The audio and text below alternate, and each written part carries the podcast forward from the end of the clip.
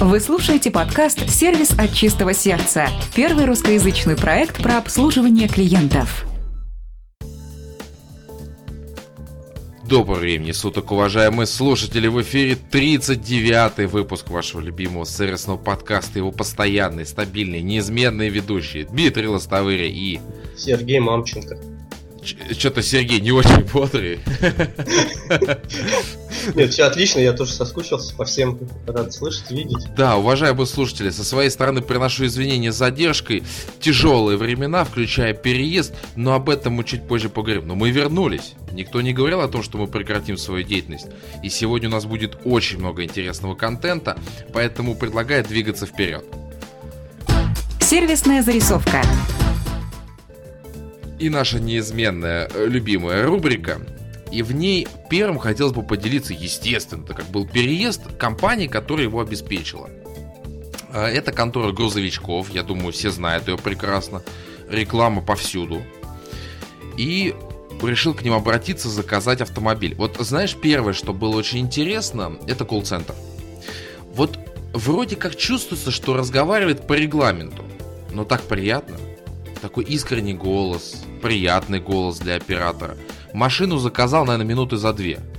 Причем э, я ей когда начал объяснять, она говорит, вы знаете, я вам с удовольствием помогу подобрать. Вы просто скажите, что вы перевозите, и я вам скажу, какая машина вам нужна. Мне это очень понравилось. То есть не надо заморачиваться, еще что-то. Тебе все с удовольствием помогут. Далее приехала машина. Еще хочу отметить плюс, она брендирована. То есть ты понимаешь, что это не какой-то там, не знаю, там, бомбила или э, какой-то там фрилансер, который работает на таксопарк. Это брендированная машина. Это 100% от них. Машина откатала где-то примерно 52 тысячи километров. Абсолютно ухоженный салон.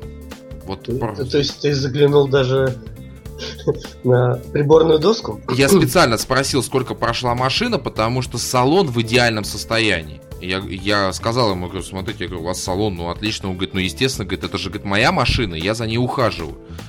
Ну вот, абсолютно, вот просто в идеальном состоянии. А, минус был следующий в том, что залезть на борт, то есть туда внутрь для того, чтобы положить, нету какой-то лесенки. Пришлось, э, это как раз в результате чего я получил э, два синяка смачных. Это ставить ногу на высокий борт, цепляться за голый металл сбоку, вот так вот подсаживаться и заходить в борт. Я, естественно, первый раз промахнулся и саданулся о борт автомобиля. Вот. А вот, вот это такой был минус непонятный, но неужели нельзя было предусмотреть при разработке машины, либо самим там приварить, ну, какую-нибудь лесенку удобную? Потому что борт автомобиля достаточно высокий.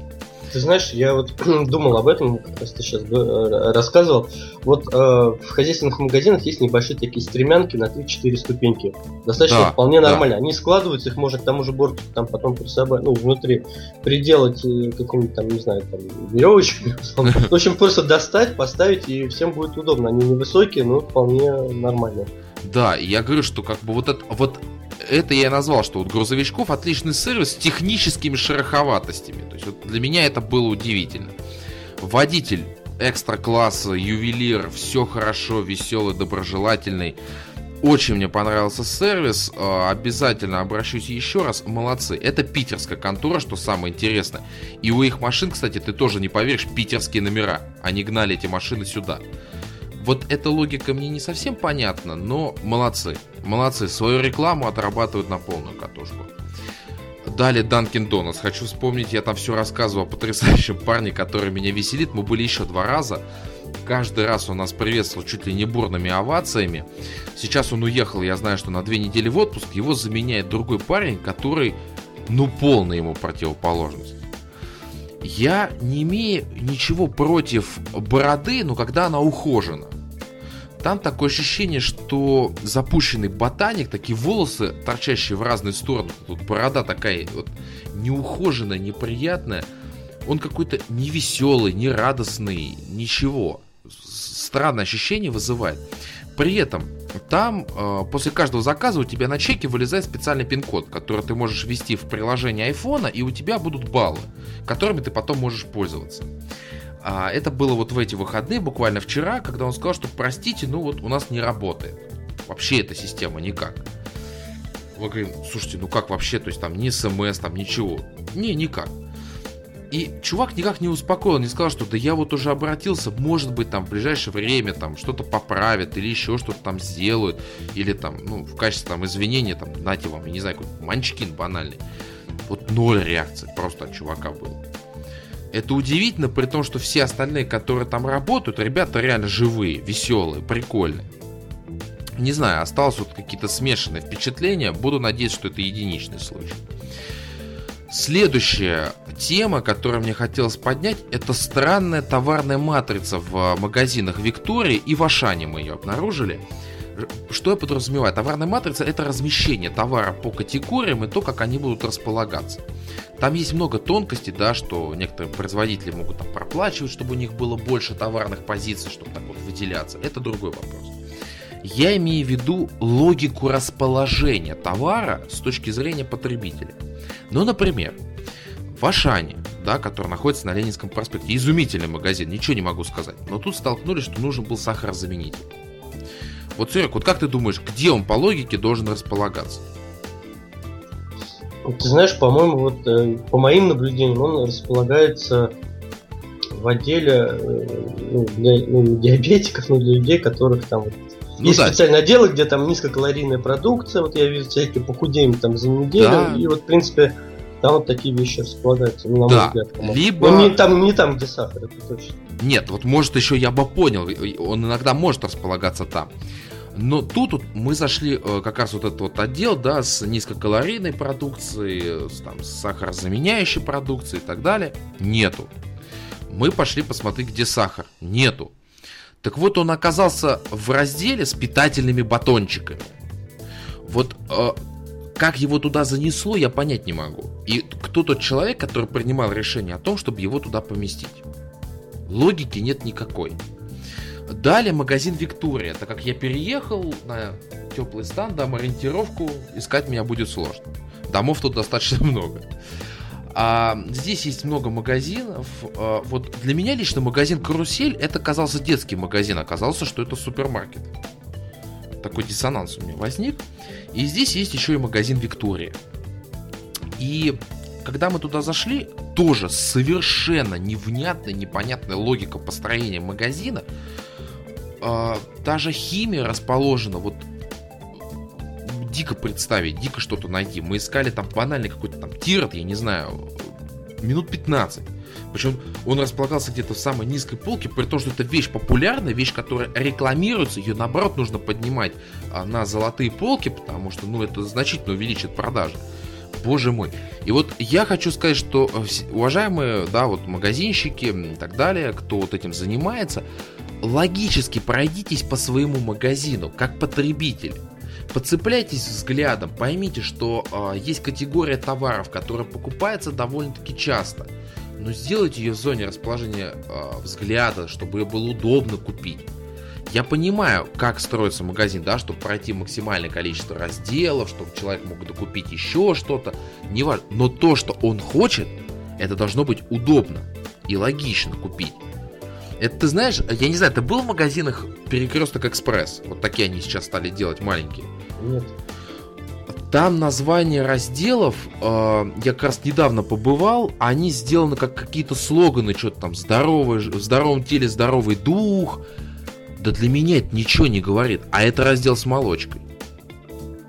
Ну вот где я догадаюсь о том, что это раздел с молочкой? А я подумал бы, что это фрукты, овощи. Вот, ты понимаешь? Поэтому обращайте внимание на структуру вашего магазина, обращайте внимание на таблички и наименования, которые вы пишете. А, еще вчера произошел очень интересный случай в Ашане. Это относится к компетенциям специалистов. Зачтем как практический use case. Я спрашиваю, подскажите, пожалуйста, где освежитель для воздуха? Спрашиваю я это на первом этаже. Мне говорят, вам нужно пойти на второй этаж. Мы как раз поднимаемся на второй этаж. Я говорю, подскажите, вот где освежитель да, для обуви? Ну, вот где-то на втором этаже. Думаю, ну ладно. Логично, что он должен быть в разделе с продажей обуви. Я подхожу к человеку, который раскладывает обувь. Говорю, подскажите мне, пожалуйста, а вот э, где освежитель для обуви? Он мне говорит, на первом этаже. Я говорю, мне сказали, что на втором. Он говорит, ну мало ли что вам сказали. Я вот тут думал его закопать в те же валенки, которые он раскладывал. Я говорю, ну хорошо, ладно. Я говорю, подскажите мне, где конкретно? Он говорит, ну вот вы спуститесь по лестнице и увидите.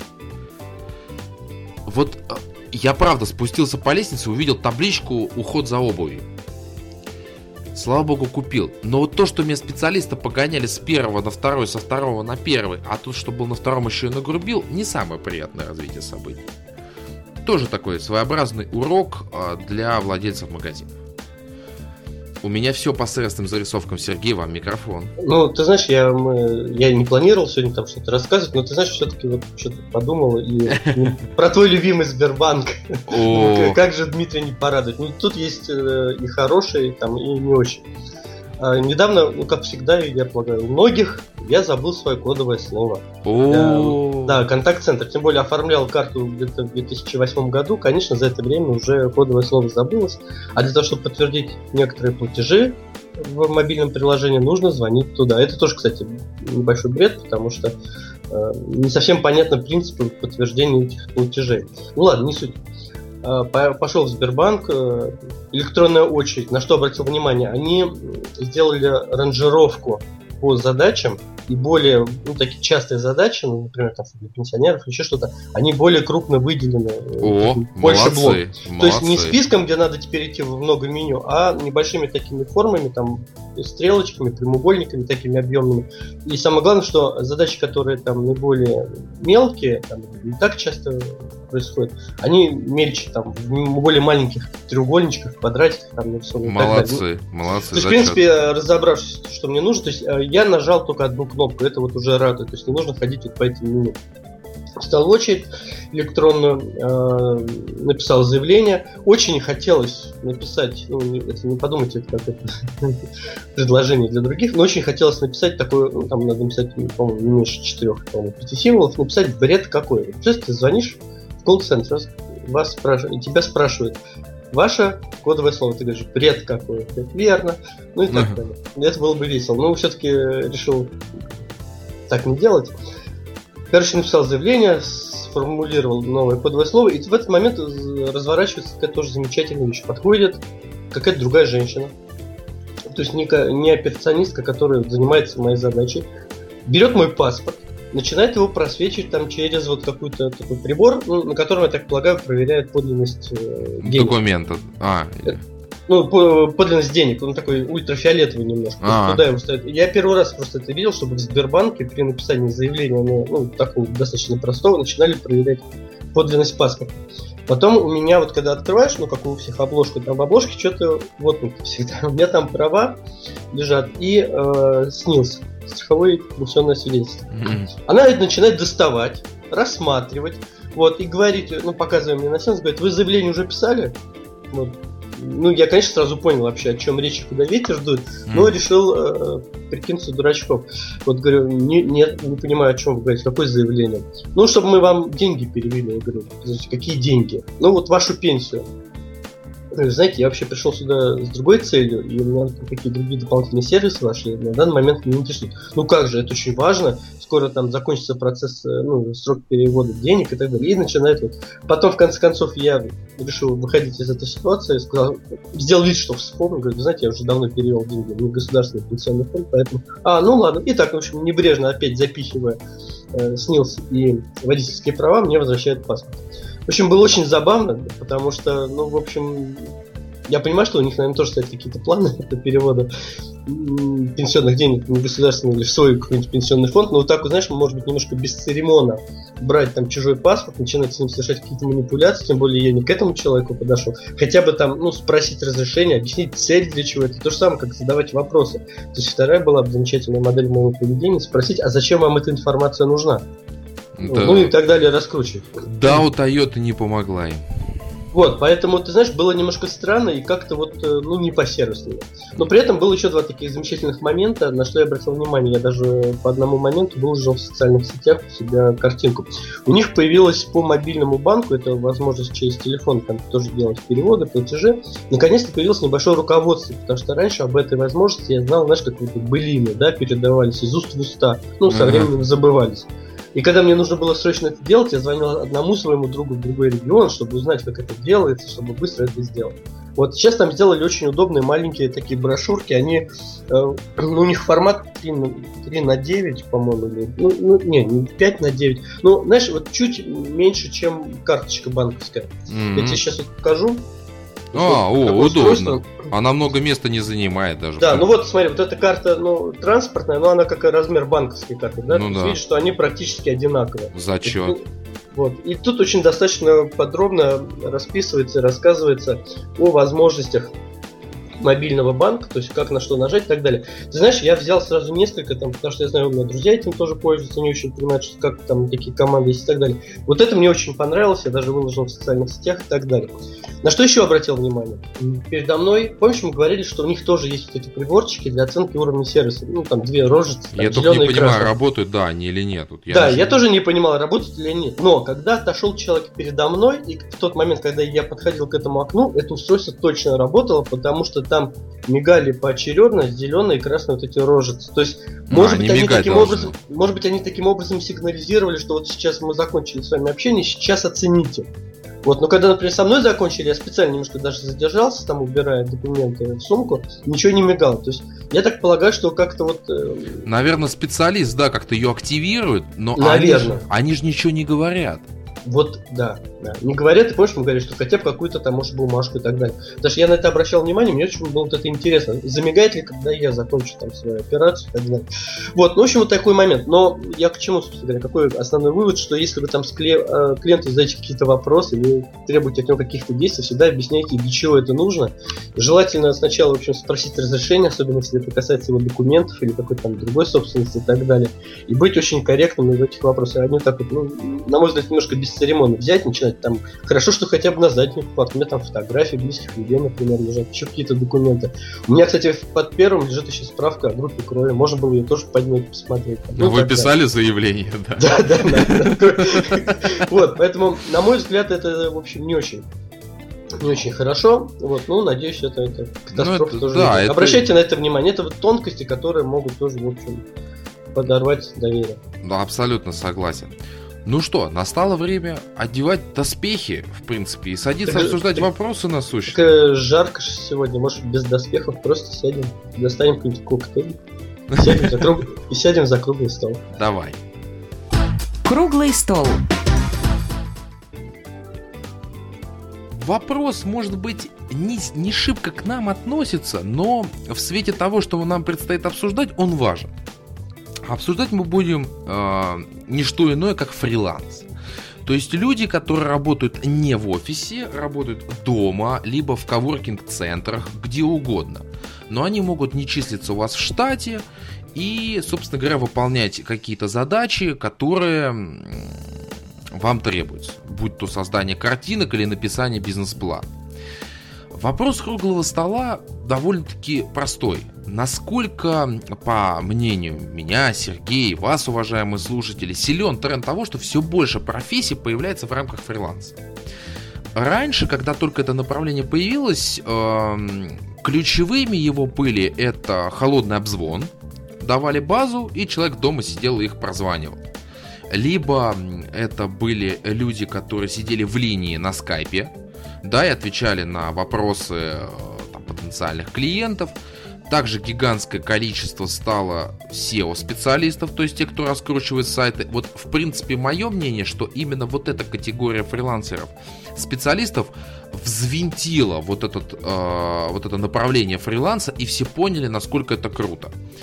Далее появились еще бухгалтера, можно быть удаленным продажником, удаленно делать картинки, сайты, писать бизнес-планы, все что угодно. Вот реально в наше время все что угодно.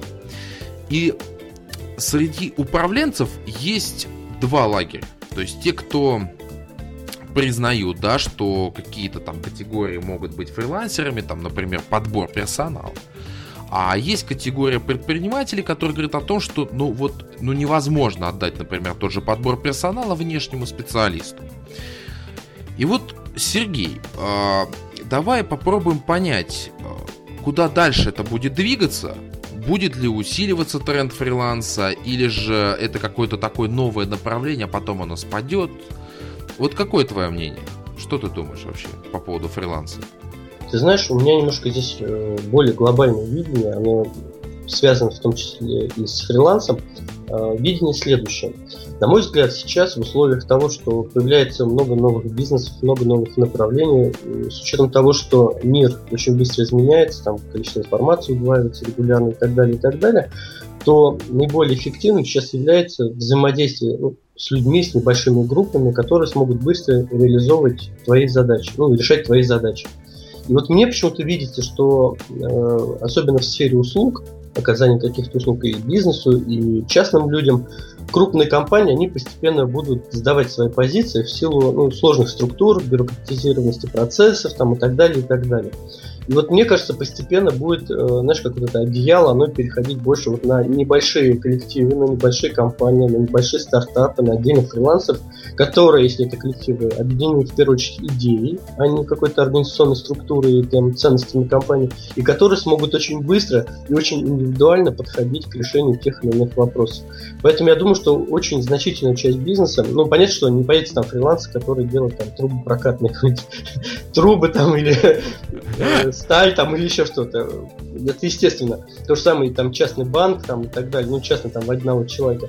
Но вот что касается сферы услуг, например, ну, я знаю, что сейчас очень много всяких э, стартапов, э, связанных с бухгалтерию удаленную. Ты говорил, на, на да, бухгалтер. Да, да. Но сейчас есть много стартапов и без, без бухгалтера, которые, в принципе, совсем может самостоятельно вести. Вот. И для этого уже не нужно ни бухгалтер, ни компания, которая оказывает бухгалтерские услуги. То есть для консалтинговых компаний, которая одна из сфер деятельности, это как раз вот юридическое сопровождение бизнеса и бухгалтерское, это будет как раз вот постепенно клиентов они будут, на мой взгляд, терять, если только не смогут брать чем-то большим, каким-то своим личным непосредственным отношением. Э, потому что информация все более доступна. Э, сейчас для того, чтобы вести бизнес, не обязательно быть там бухгалтером, в том числе и юристом. Много информации можно найти из правовые системы, из бухгалтерской системы и так далее, и так далее. Поэтому я полагаю, что вот какой-то кусок в сфере, в сфере услуг, вот. Ну, производственная сфера, она там, может быть, да, возможно, но это больше, знаешь, какие-то такие небольшие э, всякие декоративные вещи, какие-то промыслы там и так далее, то они уже сейчас очень многие там, кто раньше, может быть, вообще не помышлял об этом, но сейчас они э, занимаются там каким-то там, вышиванием, создают сайты сами продают и так далее, и так далее. То есть это все ну, будет развиваться. Вот, поэтому, на мой взгляд, что постепенно какая-то часть э, бизнеса, она будет вот, уходить в такую область небольших групп, ну, там, может быть, до пяти человек ну, до десяти, да, объединенных какой-то идеей, более свободных от всяких вот этих трудовых законов, законов, иерархии там, и так далее, и так далее, на то, чтобы быстро решать какие-то проблемы клиентов. У меня есть такие уже примеры, я знаю там ребят, которые очень быстро на основе каких-то там своих э, идей э, реализуют молодые стартапы. Вот. Э, поэтому я думаю, что, конечно, это будет направление развиваться, потому что, понимаешь, вот когда мы попадаем в крупную компанию, ну ты это тоже прекрасно понимаешь, мы чувствуем, что мы, в общем, один из многих. Ну, вот. это естественно. Да, а здесь всегда хочется какого-то индивидуального подхода. Вот такие молодые начинания, они как раз и дадут это понимание индивидуального подхода, и к ним захочется обратиться в будущем. Вот поэтому я думаю, что вот раскол вот этот, он будет только усиливаться. То есть все больше и больше направлений каких-то бизнесов, в том числе, они будут постепенно уходить на небольшие группы и, может быть, даже в чем-то в отдельных людей. Угу. Ну, одно могу сказать точно, Преимущество у фриланса есть, естественно, да, это опять же индивидуальный подход, это гибкость, более низкая цена на услуги. Ну, потому что издержек меньше. Да, естественно. А, но есть и большое довольно-таки количество минусов, которые, к сожалению, связаны с тем, что сама отрасль фриланса, если позволите так высказаться, еще молодая, и очень многие процессы там не отработаны. Вот о тонкостях, да, если говорить, это там разные направления, у человека, у предпринимателя, да, там, свой штат специалистов. Все эти люди под рукой выполняют свои задачи. Я не верю во фрилансов универсалов. Вот хоть убейте. Никогда не поверю, что будет человек, который будет сидеть и бухгалтерию вести, и продавать, и отвечать на звонки в скайпе, и картинки делать, и копирайтить, и все что угодно. Такого человека нет. Значит, у нас возникает следующая ситуация, что, предположим, я владелец небольшого стартапа. И у меня, а, да, на каждый случай есть какой-то свой фрилансер, а, с которым я коммуникатирую, которому плачу там деньги, еще что-то. Их может быть довольно-таки много. Пока у тебя 5 фрилансеров, проблем особых нету. Все-таки пятерых человек легко держать в поле зрения.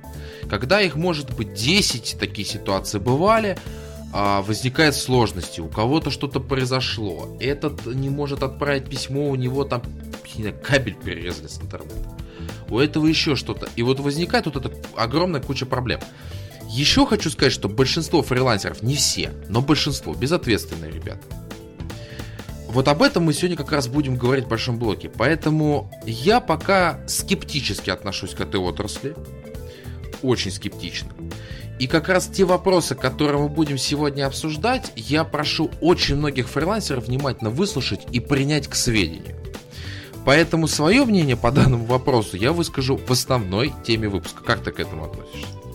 Ну да, я думаю, мы, знаешь, как опять ты играешь плохую. Не-не-не, я играю неплохую роль. Не-не-не. Я как раз объясню то, что сейчас не, я, я, раз... я, я тебя понял, да, услышал. Ну, я, знаешь, я, наверное, буду сегодня участвовать в обсуждении с позиции, что это, знаешь, как ребенок, ему еще надо подрасти.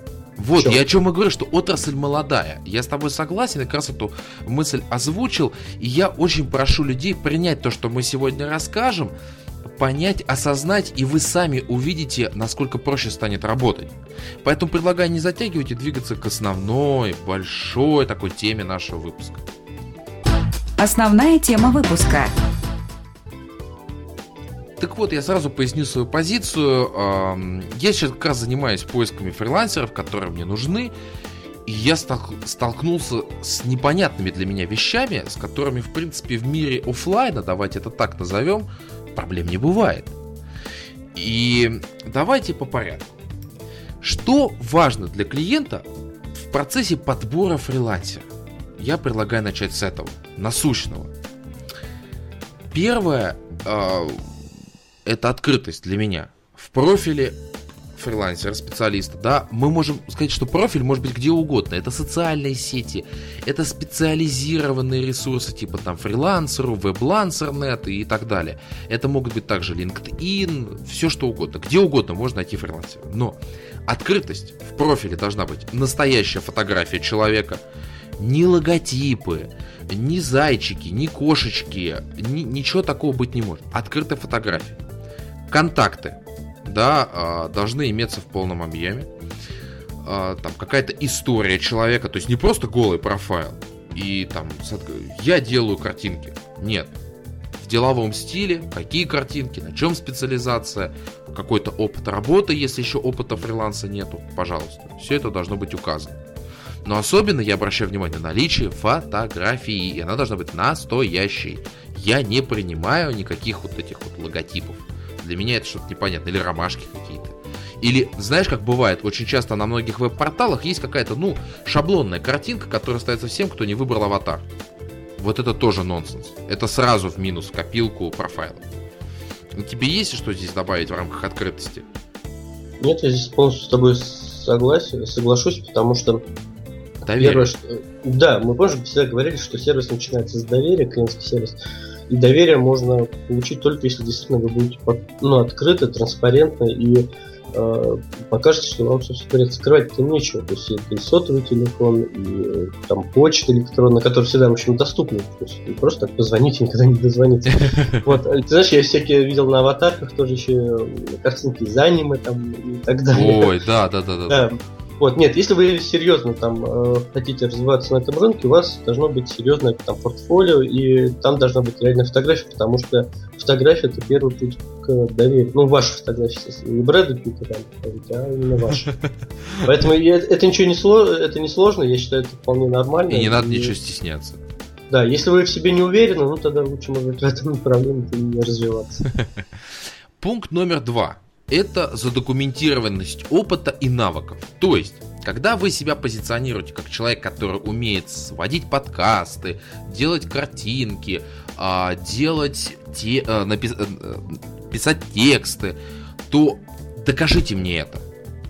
Объясните, почему действительно я к вам должен обратиться, да? То есть это могут быть примеры текстов, примеры картинок, примеры сведенных материалов, а, да, если вы позиционируете, что вот я разбираюсь в рамках вот э, деловых картинок, извольте, пожалуйста, да, ну, показать это, объяснить там, рассказать, что вот я этим занимался в штате, находясь, я не знаю, в такой-то компании. Должно быть обоснование, почему я должен, опять же, вам довериться и должен обратить на вас внимание. Мне нужны факты. Не лирика, а факты. Сергей, поддержите меня. Да. Ну, я немножко расставил бы приоритеты по-другому. То есть сначала, конечно, нужно рассказать о своих навыках и потом показать, собственно говоря, свой опыт, потому что ну, вы понимаете, вот если, например, говорить о каком-то враче, если вам нужен там для знакомого или родственника, вы будете, конечно, знать, во-первых, э, его, а, э, хотите, хотите узнать о его навыках и, в общем, сколько там успешных операций он совершил. Поэтому вот э, ваш опыт, очень, знаешь, многие скрывают э, свои работы, да, там, еще да, что-то. Да. Я думаю, это не совсем правильно, потому что любой проект так или иначе он индивидуален. Если вы боитесь конкурентов, ну, поверьте, что клиентов в интернете, ну, еще будет гораздо больше, там, на сотни порядков, чем ваших ну, конкурентов. Да.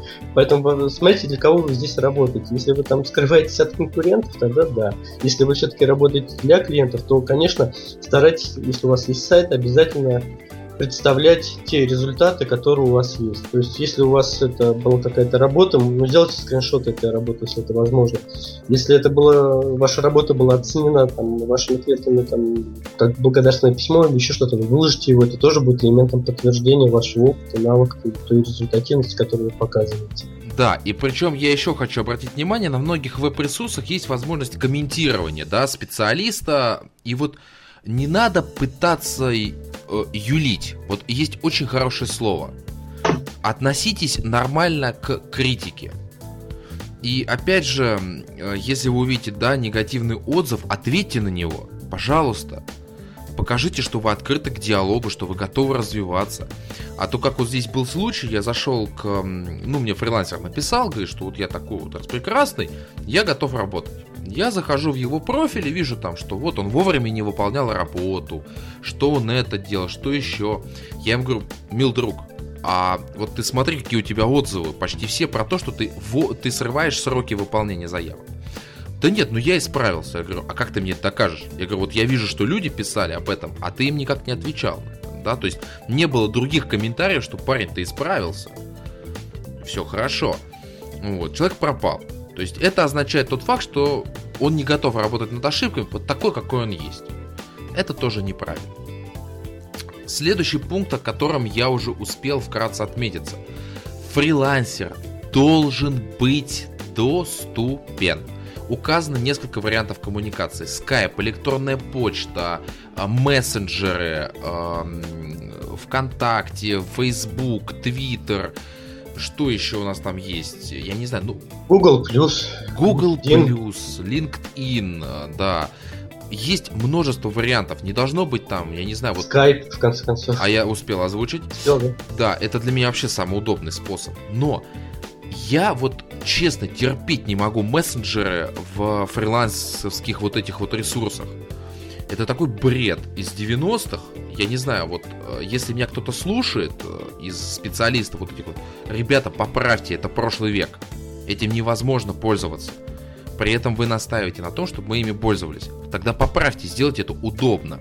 А то, ну, ну трешак, честное слово. Но э, вот очень большая проблема с тем, что ты вот пишешь фрилансеру, например, в Skype. Да, вот он, он написан статус сети. Ты ему пишешь. Ноль ответа. Ну, ты переключился на электронную почту. Ноль ответа. Без уведомления, да, ну, не приходит уведомление, то, что прочитал. Я не знаю, и все, и ты сидишь, а тебе нужно, чтобы он ответил вот прямо здесь, прямо сейчас. Я не знаю, ну, я бы его домучил бы во всех источниках, пока бы ему не надоело, и он бы не ответил мне. Поэтому для фрилансера должно быть несколько способов коммуникации. И это важно еще почему. У вас в любой момент, я не знаю, может отрубиться интернет. Вот просто в любой момент. Никто от этого не застрахован. Как вот у нас однажды был стрим, и у них перерезали кабель интернетовский. Но у меня есть мобильный с интернетом, да, то есть у вас доступен мессенджер. Значит, сразу можете маякнуть, что я доступен временно здесь. это опять забота о своем клиенте. Вы показываете, что вы а, готовы принимать информацию, вы гибкие. Пожалуйста, пишите мне сюда. А не так, что на, написал письмо, а он ответил через два дня, простите, у меня интернета не было, не мог ответить. Это не разговор, это не деловой стиль ведения а, бизнеса. Сергей, там, кивали головой, согласны, нет? Дмитрий, ну сегодня сложно с тобой не согласиться, мы с тобой две недели не общались. Я хотел, я хотел просто подчеркнуть, что действительно, вот э, Дмитрий сказал это немножко раньше, вы не должны пропадать. Вот это самое главное. Потому что если только вы начинаете пропадать, все, это можно. Доверия точно не будет, можно сразу очень идти к другому клиенту. Но если будет повторяться, смысл тогда этим вообще заниматься. То есть доступность, вот открытость, это, конечно, один одни из ключевых, да, да для этой отрасли. подходов. Причем именно для этой отрасли, для отрасли фриланса. Это очень важно. А вот теперь одно из самых вкусных, то, что, с чем я столкнулся в процессе поиска специалистов, это прозрачность ценообразования.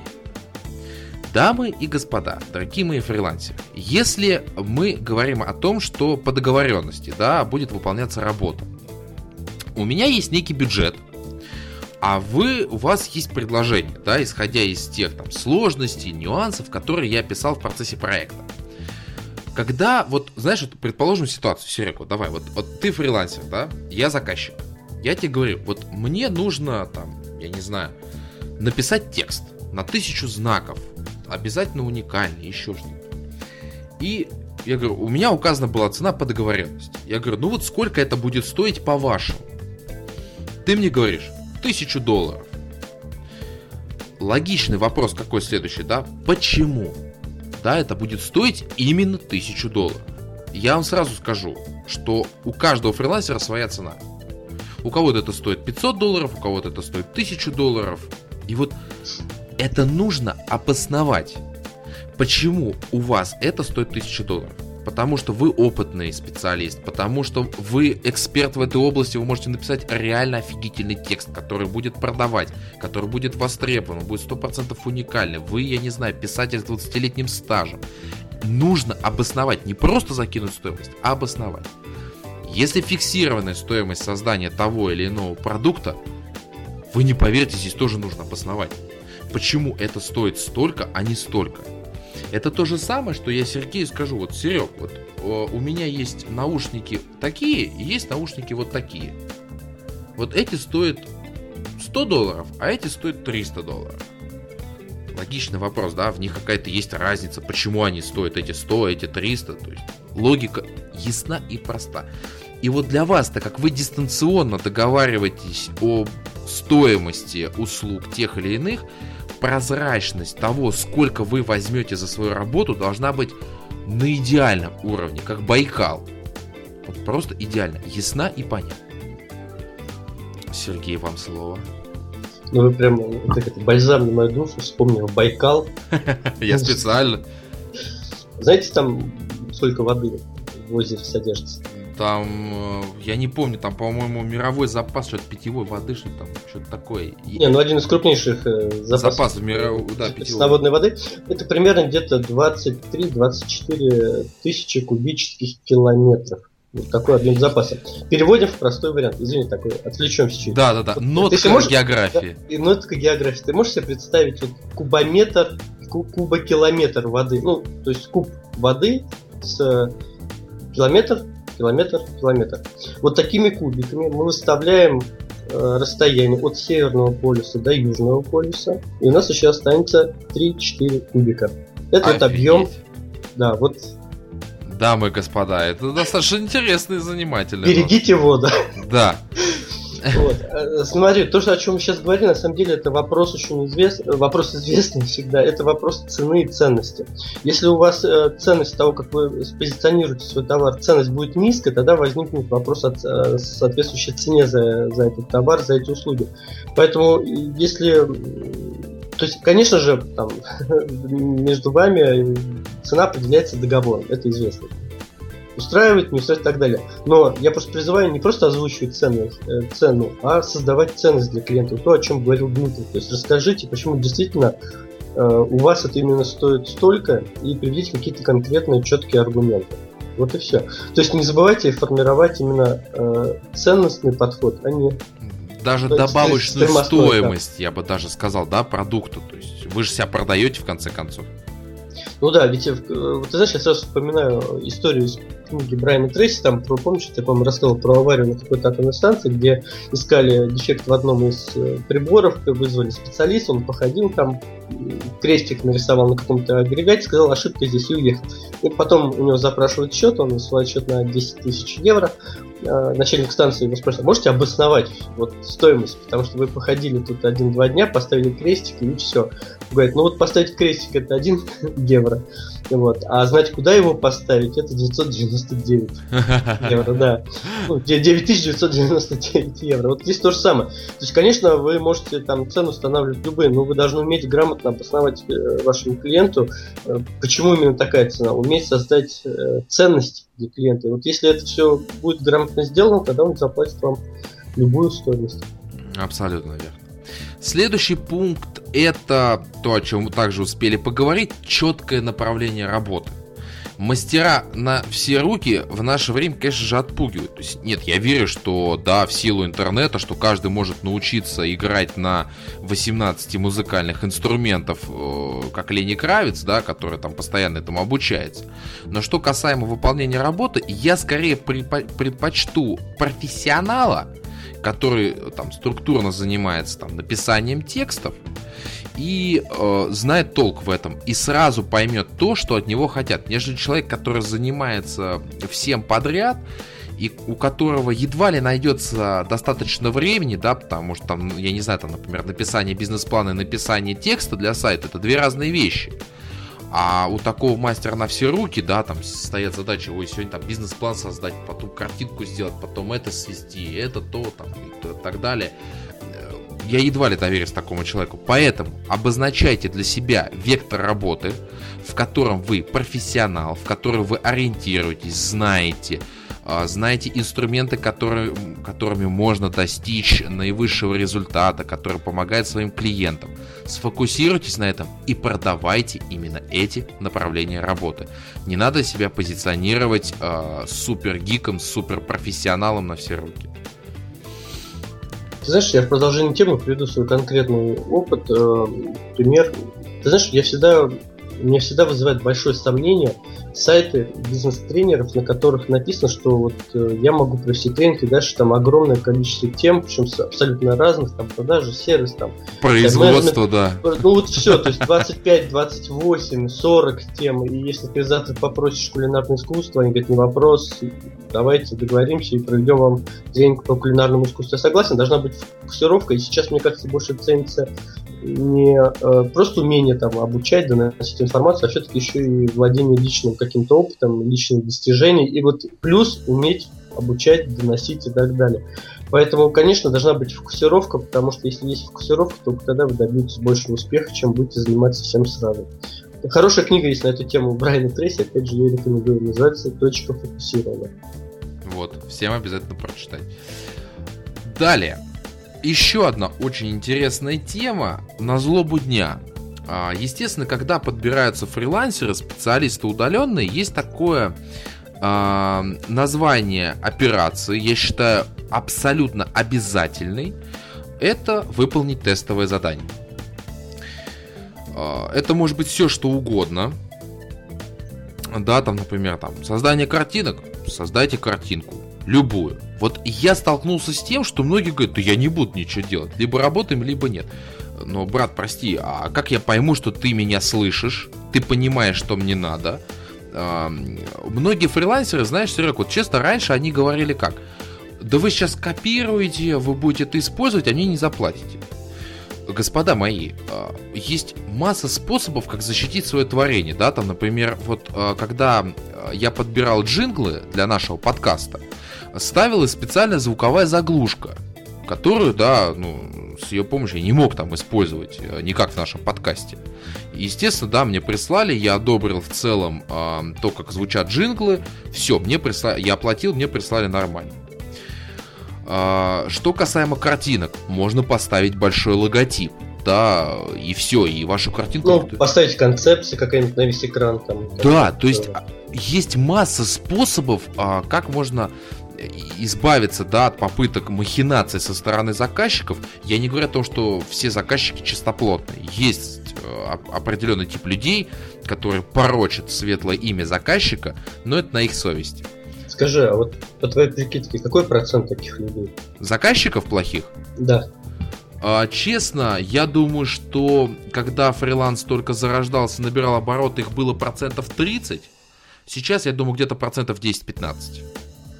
Ну, мне кажется, их на самом деле еще меньше, вот, потому что все-таки, кажется, по большей части люди все-таки вступают там в серьезные отношения. И, как, как не, но есть еще. Вот, но в любом случае их меньше тех, кто честный, порядочный и хороший. Вот. Ну, поэтому не, не стоит там, знаешь, как не стоит там так вот э, все закручивать, чтобы создать э, невыносимые условия для нормальных заказчиков, которые не смогут из-за ваших этих проблем угу. вот, тоже с вами нормально сотрудничать. Поэтому здесь нужно тоже, знаешь, как не перебарщивать.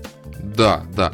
И поэтому не надо отказывать в том, чтобы сделать тестовое задание. Это самый эффективный способ показать, что вы услышали человека, который вам, да, говорил о своих потребностях. Ничего нет в, этом нет сложного. А наоборот, когда вы отказываетесь от того, что и говорите, что вот я такая высокомер, я высокомерный павлин, и, и что ты от меня хочешь, зачем мне хвост свой показывать? Ну, извольте, это сразу вызывает негативное отношение к человеку. А когда вы говорите, да, я сейчас сделаю тестовое задание, там вот, там, пожалуйста, там срок такой-то, сразу приятно. Ты сразу понимаешь, что ты говоришь с деловым человеком, который слышит тебя. Присылает тестовое задание, тебе нравится. Ты видишь, что это твой человек, это вот э, реально с ним можно работать. Все, дальше процесс э, того же, кстати, обсуждения ценообразования намного быстрее пройдет. Гарантирую. Как, есть что у нас добавить по этому поводу? Нет, я абсолютно с тобой согласен. Я знаю, что, например, э, в дизайнерских э, направлениях там делают, например, визуальную концепцию, там, ну, если какая-то презентация, ну, например, там 2-3 слайда видео визуальная концепция, если клиенту нравится, тогда уже делается полная полная работа, ну, с соответствующими тоже заглушками в виде там концепции или там да, да, да. организации, так вот прошито, знаешь, как водяной знак по всему. То есть вот. Поэтому, в принципе, это вполне нормально. И, ну, самое главное тоже тут не переборщить. Забывайте об этом. И вот один из последних пунктов, а, тут можно обсуждать очень многие аспекты, мы выделяли самые основные для фрилансеров, которые вам нужно учитывать. И очень актуальный пункт для меня – это толерантность по отношению к заказчикам, которые не имеют опыта работы с фрилансерами. Суть в чем? А, я вот, например, в общении когда я там ставил, да, там, заказ на каких-то веб-ресурсах, я начал общаться, и я сразу человека предупреждал. Я говорю, мил друг, у меня нет большого опыта общения с фрилансерами, могу задавать глупые вопросы. Я честно в этом признавался. Я говорю, если что-то не так, ты для меня эксперт в отрасли, ты для меня эксперт и опытный фрилансер, ну ты подскажи, как правильно может строиться бизнес-процесс, подкорректируем, обсудим. Так вот, некоторых это ставило в ступор. Почему? То есть получается, что, я не заказчик? То есть э, денег не хочется или еще что-то? Или у нас все, которые заказчики присутствуют, сразу становились опытными коммуникаторами? Вы отнеситесь к этому нормально. Вы для меня, да, там, для другого заказчика, вы эксперт, вы профессионал. Это ваша задача выполнить грамотно работу. Вот у меня есть потребность, там, например, в тексте. Я готов за это заплатить. Ваша задача себя продать, ваша задача предложить какие-то нормальные инструменты для коммуникации, для согласования, для всего. И нормально отнестись к человеку, который вот впервые в жизни решил попробовать поработать с фрилансером. Вот честное слово. Поэтому я еще раз говорю фразу. Толерантность по отношению к заказчикам, которые не имеют опыта работы с фрилансером. Так как Сергей мне показывал палец вверх, а, мне очень интересно узнать, почему. Я хочу сказать, что это очень важный момент. Он связан, э, связан с тем, что в большинстве случаев клиенты сами плохо понимают, что они хотят в итоге.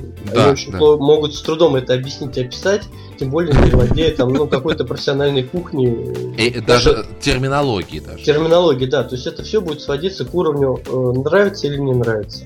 Это я точно знаю, вот у меня есть друзья, которые занимаются презентациями, их тоже на, на тему клиентского сервиса там консультируют и так далее. Вот то, очень часто клиенты не знают, вот они хотят, нам нужна презентация там какого-нибудь торгового центра, еще что-то. Но как это будет выглядеть? Какая идея тогда заложена, какая концепция, как что это... Что за торговый центр, в конце Ну и так концов. далее. Да, то есть очень часто, не знаю, вот здесь ваш профессионализм, он должен складываться не только в умении сделать э, то, что хочет клиент, но и в умении его услышать, в умении его понять, в умении с ним грамотно и толерантно коммуницировать. То есть это тоже все профессиональные бизнес-умения, которые вот необходимы для работы. Вот толерант, вот это то самое слово, которое нужно здесь. Потому что очень часто, ну, вы сами-то определите, что вам надо, вот, а потом к нам придете. Это то же самое, ага. знаешь, я помню, когда я был в типографии и делал раздатку для семинара, который проводил в Москве в апреле этого года, вообще была шикарная женщина. Стиль ее общения вот по электронной почте меня просто умилял. То есть, знаешь, она мне выслала неверный счет, ну, я особо не разбирался, я просто не успел его оплатить, то, что было в командировке. И через два дня мне пишут, что же вы мне не предупредили, что я вам выслал неверный счет? Такой, знаешь, вот интонация, да, да, она да. прям передается. Я, я в осадок вообще выпал. А когда мы с ней лично встретились, вот, я понял, что там еще, как говорится, развиваться и развиваться, но самое э, веселое было другое.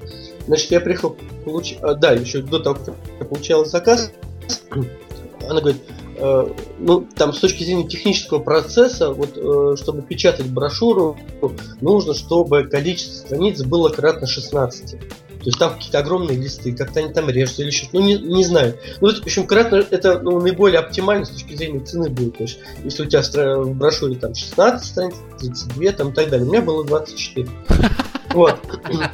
И ты знаешь, и вот она мне, это все, она мне это все высказывала таким образом, как будто я всю жизнь, за все свои там 34 года знал, что должно быть обязательно кратно 16, и что если это будет 24, значит это надо ждать какой-то еще один заказ, я не буду совмещать эти листы, чтобы как-то это резать, чтобы оптимизировать свои, в первую очередь, расходы и так далее, потому что на этой цене это особо никак не, не сказывается, это может сказываться на сроке исполнения и так далее. И вот она это все высказывала с таким, знаешь, вот видом, что ну, ты вообще куда обратился, ты вообще что сюда ты, пришел? Ты, ты, ты что, ты не что, понимаешь? с улицы, это? да? Ты, ты вообще кто? Знаешь, вот от всего этого в совокупности, я, честно говоря, вот не люблю это слово, но я прибалдел по полу.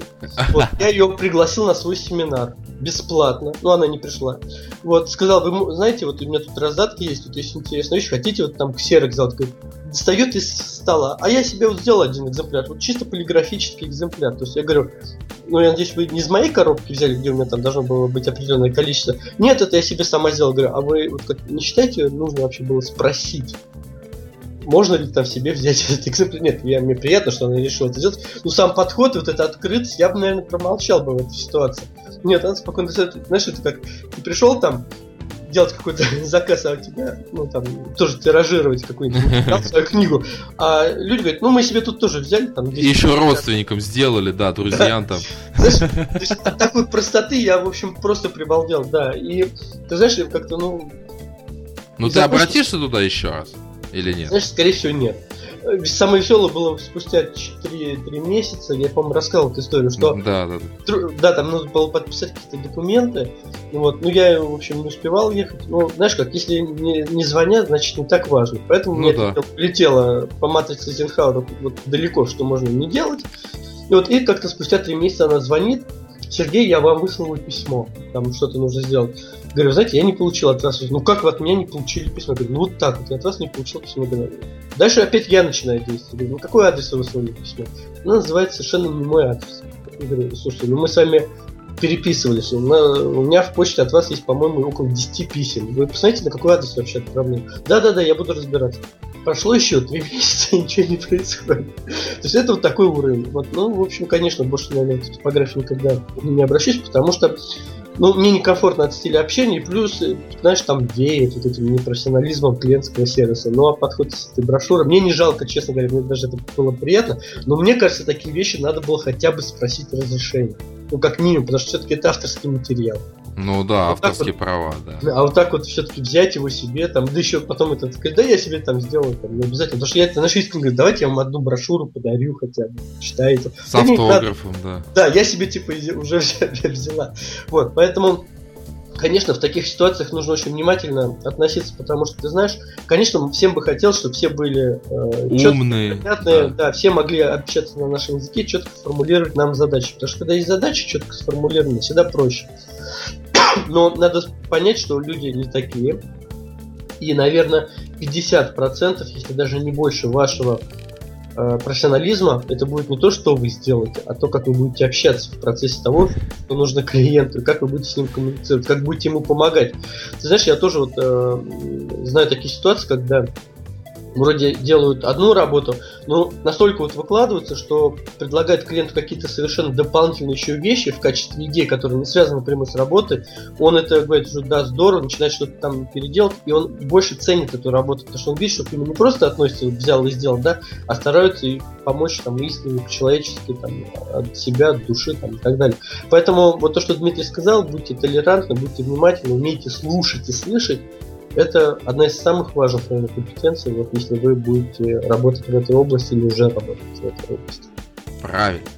А теперь от того, что да, мы обсудили критерии выбора специалиста, предположим, что мы кого-то выбрали.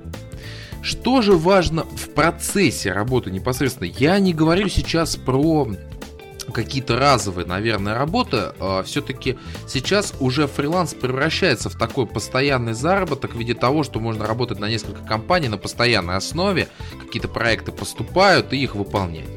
Так что же важно в процессе работы? Вот первое, на что я обратил внимание, это гибкость фрилансера. Так как этот специалист не работает непосредственно в офисе клиента и не всегда понимает, э, чем дышит клиент, какая у него сейчас ситуация, куда он смотрит, в каком направлении э, двигается, э, не нужно удивляться, да, какой-то там, например, смене курса. Когда там заказчик говорит, вот ты знаешь, вот мы вместо желтого решили сегодня фиолетовый. Да, и я такой, что это вы, ребят?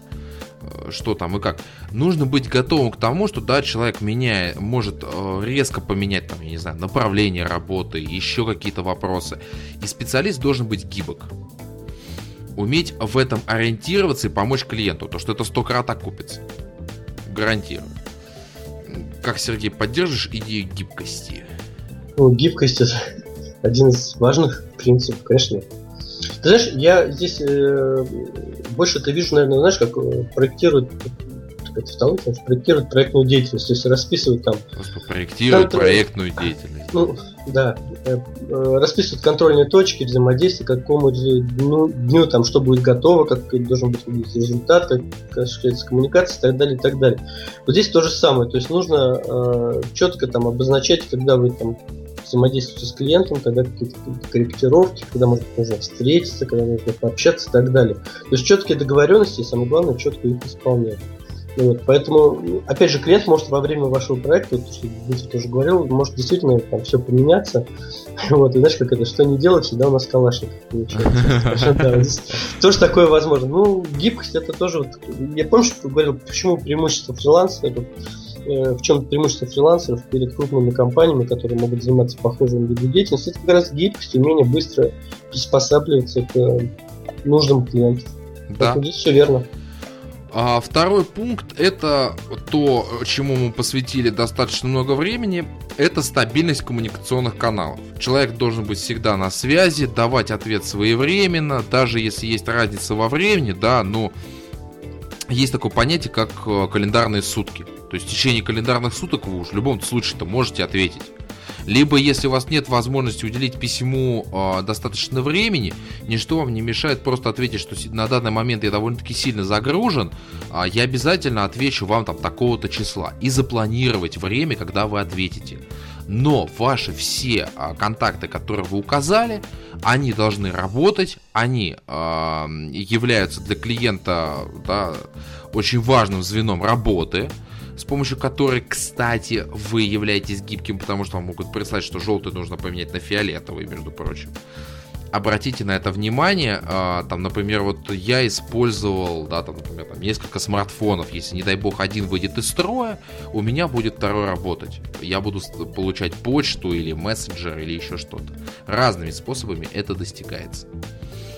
Ну, тут, я думаю, обсуждать-то толком нечего, может двигаться дальше. Это и так да, понятно. Да, да. А, вы для клиента эксперт. эта мысль сегодня звучала из наших уст, но сейчас я хочу ее сделать в другой момент.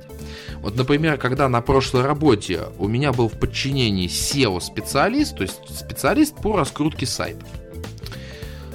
Вот черт ногу сломит для меня э, ключе, что есть разные ресурсы, на которых там покупать ссылки, покупать слова, э, покупать статьи. Что это? Я, для меня не важно. Вот абсолютно для меня это непонятно. И когда я вызвал в офис специалиста нашего фрилансера, говорю, чувак, ты для меня эксперт в своей отрасли. Вот скажи мне, какие тебе нужны ресурсы, для чего, что они нам дадут и сколько там нужно денег, обоснуй мне это, и мы тебе это дадим. Вот э, если, а, вот он у нас когда еще работал, он говорил, слушайте, вот у вас на сайте вот то-то, то-то, то-то, это плохо, это не позволяет его раскручивать. Вот сделайте, пожалуйста, так-то. Вот это работа фрилансера. Это работа профессионала и эксперта. Потому что у меня стоит глобальная задача, да, чтобы сайт был как можно выше в поисковых машинах. Задача SEO-специалиста эту задачу выполнить. Все. Поэтому подсказывайте, если вы видите ошибку, да, которую совершает клиент в рамках там, своей текущей деятельности, подскажите, аккуратно маякните ему, что вот нужно, вот лучше сделать так, а не вот так, потому-то, потому-то, потому-то. А не когда потом произойдут какие-то плохие события, вы будете говорить, да я же знал, что это ошибка. Так вам логично же ответит, а что ж ты не сказал, почему ты молчал об этом? Тут, я думаю, тоже это ранг аксиомы можно занести, но я ожидаю, что Сергей что-нибудь подскажет.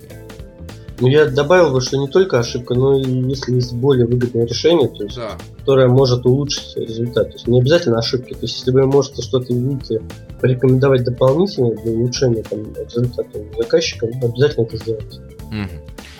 Если заказчик стабильный, а такое довольно-таки часто происходит во фрилансе, регулярно вас заказывают, да, заказы могут увеличиваться со временем, а, будьте клиентоориентированным, будьте а, все-таки человеком из области высшего клиентского сервиса, из области высшего пилотажа, а, сделайте ему скидку, да, там рано или поздно. Скажите, слушай, ну ты меня заказываешь уже 50-ю картинку. На тебе. 20% купон. Можно разными способами этого добиться, но покажите, что вы а, да, следите за вашей историей, покажите, что вы цените взаимоотношения, вы цените то, что вам доверяют, к вам обращаются повторно. И вот как раз последний пункт, который я выделил, храните, изучайте и анализируйте информацию по заказчику. Покажите себя профессионалом. Вот такими словами я описал то, что важно в процессе работы. Ну, я добавлю, наверное, по последним двум позициям. Ага. Насчет скидки, ты знаешь, я, честно говоря, противник э, ценовых скидок, потому что считаю, что это путь никуда, и, э, к сожалению, там, пример многих компаний показывает именно такой подход. Ну, это программа лояльности.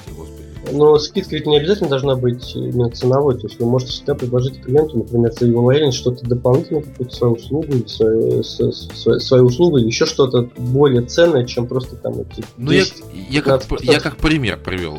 Не, это понятно, да. Просто очень многие, да, действительно, там ориентируются в первую очередь на ценовые скидки, но ведь, я говорю, здесь можно будет, могут быть совершенно разные подходы. Например, он у вас там заказал 2-3-4 работы, но подарите ему там билет в театр, например, хороший, там, на двоих или еще что-то. Это тоже, по сути, по цене это может быть то же самое, вот, про те скидки, которые говорил Дмитрий, но это совершенно будет другое, потому что вы подарите эмоции, впечатления, ощущения и так далее. Заботу.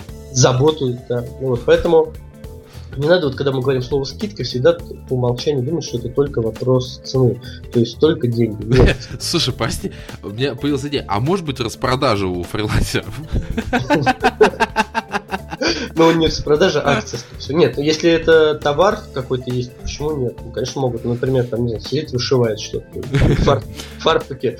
Вот, э, Просто прикольно, знаешь, такой был распродажа только сегодня. Я просто как раз в Икее недавно был, и там просто адские распродажи. Я сразу хочу сказать, что это седьмой круг ада. Это Ты, невозможно кстати, выдержать. Кстати, хорошо сидишь сейчас? Прочно? Да. На ну, икеевском стуле, кстати. А, ну здорово. И вчера был Почта России, отправлял письма. Вот. мне в конце женщина сказала, спасибо, что к нам пришли, приходите к нам еще, и улыбнулась. Wow. женщина в возрасте лет 50, ну, 55. Я, да, я чуть не упал. Вот, ну, вот что-то, да, вот такой есть. Я знаю то, что они подписали договор с eBay э, на Это том... да, я читал в новостях тоже. Да, то есть посмотрим. Новость-то приятная, но мы посмотрим, как это будет реализовано. Вот, это что касается скидки, а э, по последнему пункту, ну, конечно, я считаю, что должна быть какая-то своя небольшая CRM-система, и тем более много, и бесплатно, и, и бесплатных, да, да, Даже да, если это файлик в Excel, опять же, банально. Я согласен, что, конечно, информацию нужно хранить, потому что э, клиент может к вам обратиться, и для того, чтобы понять, что он хочет в новом заказе, иногда необходимо проанализировать, что вы ему уже делали. Это как тоже один из подходов. Ну и плюс, конечно же, держите связь со своими клиентами. Если вы делаете какие-то информационные рассылки, например, по своим услугам, то, конечно, можно договориться с клиентами, тоже включать его в такие рассылки. То есть не пропадайте, даже если у вас сейчас нет там, прямого взаимодействия с клиентами.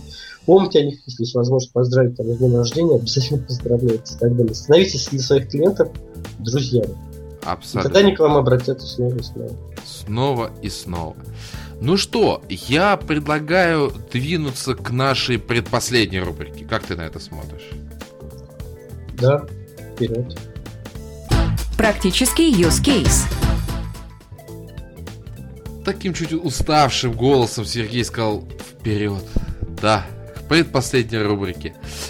И вот здесь э, мне хотелось бы о чем поговорить. Переезд я закончил где-то в районе 12 ночи.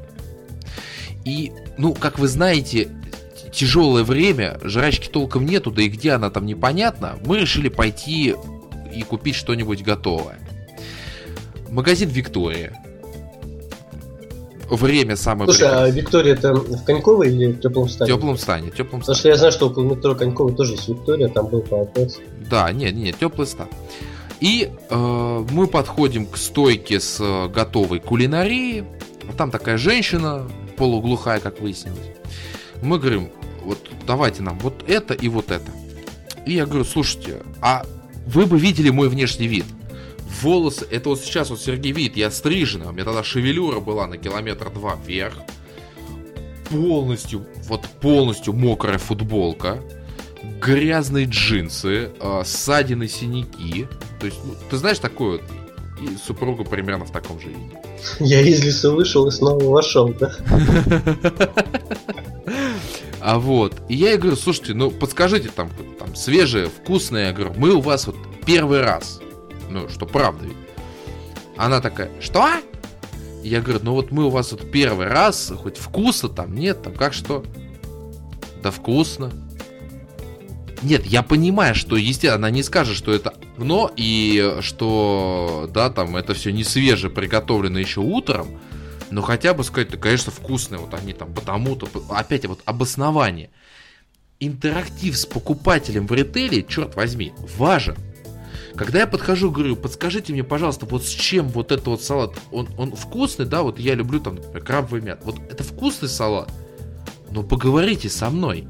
Сергей тогда рассказывал, да, что э, это эксперт для человека, да, и когда мы скажем, вот, подскажите мне вкусную колбасу, нам тыкнут пальцем, мы с большей вероятностью ее купим, потому что мы доверяем этому продавцу. И вот здесь то же самое. Я понимаю, что, может быть, я выгляжу не как самоплатежное, платежеспособное население, да, которое там было, которое заходило за пивом, э, Ролтоном, Дошираком и ехало на дачу. Проблем нет. Но я пришел, сказал, что первый раз. По моему виду можно понять, что, скорее всего, я вернусь еще, если это будет вкусно. Но вот не забывайте про то, что вы эксперт для этого человека, помогите ему с чем-то определиться, объясните ему, почему вы это предлагаете, и жизнь ваша станет намного-намного лучше. Ты знаешь, я вот этот пример очень часто привожу на, на своих семинарах, потому что действительно вот парадоксальная ситуация, когда ты передаешь функцию эксперта человека, и он никаким образом ею не пользуется.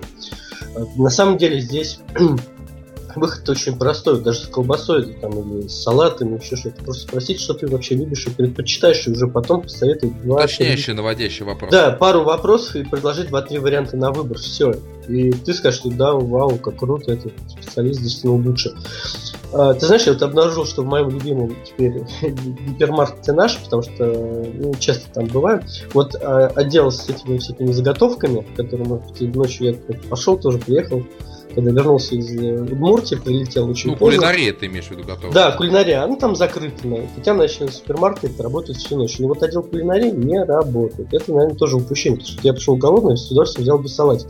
Все равно они там лежат. Я полагаю, это просто вопрос экономии, может быть, на ночных сотрудников, но можно сделать какого-то, опять же, поставить там кнопку или звоночек, да, да, и да, позвать я бы с удовольствием купил бы. И, кстати, помнишь, я всегда вот на протяжении многих наших выпусков говорил о том, что у меня вот около дома два продуктовых гипермаркета. Это наш и Окей, ну, который появился попозже.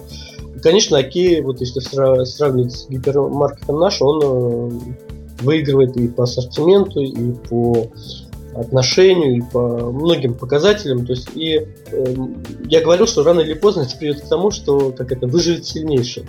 Не поверишь, так оно и произошло. Последние недели гипермаркет наш закрывается. Mm-hmm. То есть я вот вчера туда забежал просто, потому что мне нужно было купить только там хлеб, и поэтому нет смысла было идти немножко дальше. Вот, но там все уже голые полки. Знаешь, как это как после войны такое, знаешь, вот практически уже ничего не осталось. Вот, и грустные кассиры которые дорабатывают последнюю неделю. Вот, поэтому не выдержал конкуренции. Не выдержал конкуренции, хотя, может быть, если бы больше вкладывались и э, в ассортимент, и в сервис в том числе, может быть, ситуация была другая. Печально все это заканчивается, как видите, уважаемые слушатели. Ну что, давайте к последней рубрике двинемся. Анонс следующего выпуска. Сегодня тема была крайне интересная и насущная, но в следующем выпуске мы продолжим а, такую тенденцию. И мне очень хотелось бы поднять тему еще одного достаточно популярного направления – это франшизы. И вот тема клиентского сервиса там как, э, как нельзя кстати, потому что бывает несколько видов франшиз, где уже прописаны стандарты качества обслуживания, еще что-то, и они жестко контролируются центральным офисом управляющей компании. Бывает франшиза, где это не прописано, и там как бы, ну, владелец бизнеса отмазывается, типа, да нет, что, это же не мой бренд, это не мое там, да, какое-то видение ситуации, ну вот так вот, вот как оно есть.